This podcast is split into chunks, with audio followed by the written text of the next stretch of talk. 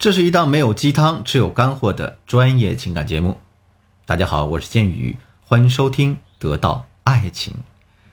如果你有难以解决的情感困惑，赶紧添加我助理的微信文姬八零，文姬的全拼八零，也就是 W E N J I 八零，寻求专业的帮助。这几节课呢，剑宇老师要讲的内容都是和微信聊天这个话题有关的。有这方面烦恼的同学们，可要好好听了，因为每一堂都是干货。今天这节课我要讲的内容是：男人不及时回复你消息的原因到底是什么？我们都知道，在平时的情感生活当中，大家都有这样的苦恼啊，你的另一半不秒回你的信息，或者说呢，干脆对你的消息视而不见，更有甚者，干脆他就是不想理你，他看见了也会故意不回。比如你早上给他发消息说。哎呀，中午在哪里吃饭呀？约几点钟啊？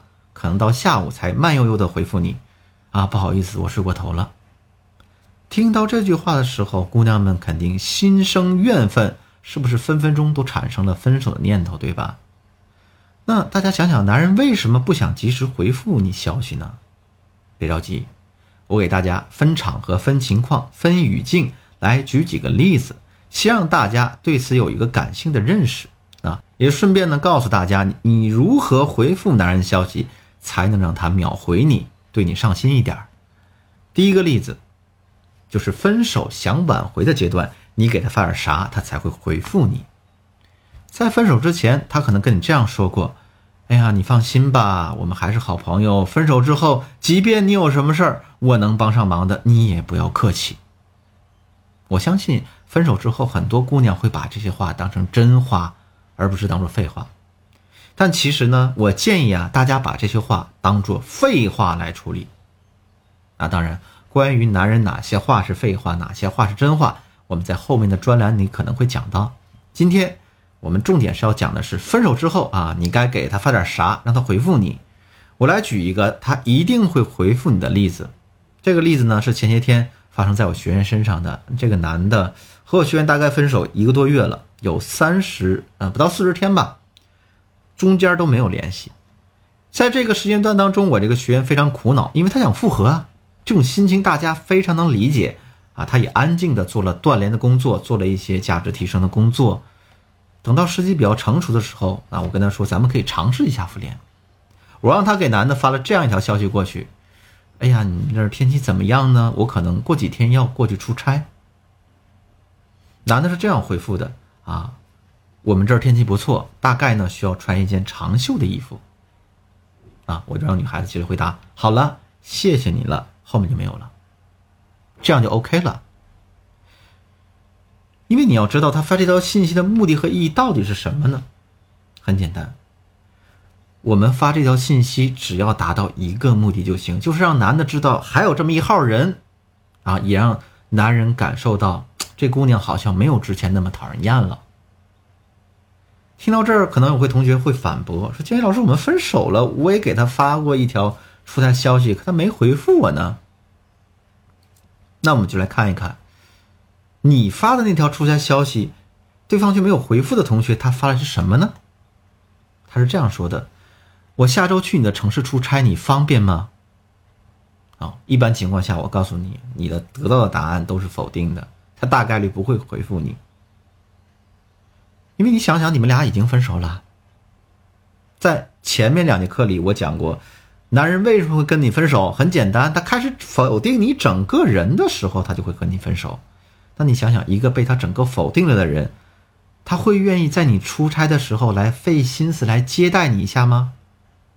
人都是一种趋利避害的动物，在当前的状态下，他可能巴不得离你远远的呢。那我们再回头去看看啊，我叫那位学员发的消息，其实很简单，问个天气，啊，就算是你迎面撞见一个关系很差的同事，你问他，哎呦，小刘，今天咱们这公司食堂还有包子吗？他可能都会回答你啊，有没有，对不对？因此，在这里我们要得出个结论，那就是在分手之后，你想要联系男人的话，你的借口一定要非常简单。简单到让他随口就可以说出来啊！不要让他觉得你说这句话是有后面的意思，你是有什么非分之想。那么你做到这一点，你的消息的回复率啊就会很高。这第二个例子是，当你被删除拉黑之后，你该给他发点啥才能通过好友验证？还有一种情况啊，也是分手了，但是比刚刚讲的那种还要糟糕一点，那就是你们不仅分手了，还闹得被对方删除拉黑了。你想添加人家的微信，那么在发送好友验证消息的时候，怎么说才能被通过呢？比方说，如果我想添加你们中的任何一位，我可以这样说：哎呀，你好，我是建宇老师，我相信大家都会痛痛快快、利利索索通过我的好友请求的，但是。我有个学员，在被删除拉黑之后，他给男人发的验证消息是什么呢？哎呀，我们能不能再谈谈吗？你到底是怎么想的？我真的就这么让你讨厌吗？就这样一条一条发下去，他发了十几条都没被通过。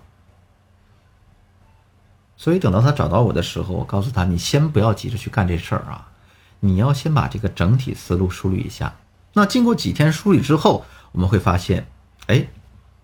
他们啊有一个共同朋友，而这个朋友的电话呢，只有男的有，而他没有。恰巧这个时候，他又想找那个共同的朋友去办一些事儿。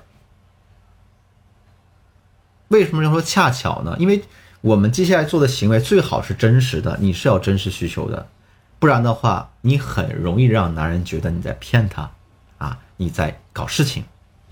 于是呢。我让他在添加回复里这样说啊，不好意思啊，打扰你了，嗯，这谁谁谁的电话你有吗？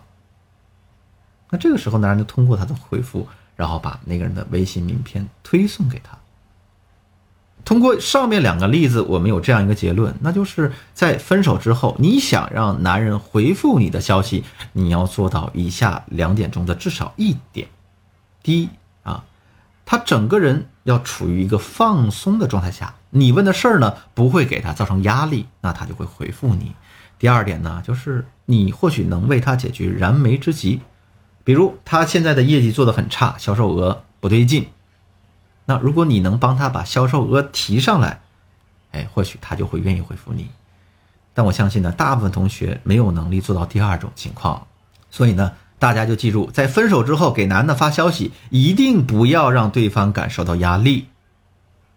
好了。那今天内容到这儿结束了。由于时间的关系呢，另外的两种情况我会在下一课给大家讲述，感兴趣的同学一定不要错过。如果你觉得建议老师讲的内容对你很有帮助，你也可以分享给需要帮助的朋友，或者说呢，让他们添加我助理的微信文姬八零，文姬的全拼八零，获得免费的专业帮助。好了，今天节目就到这里，我是建宇，我们下期。再见。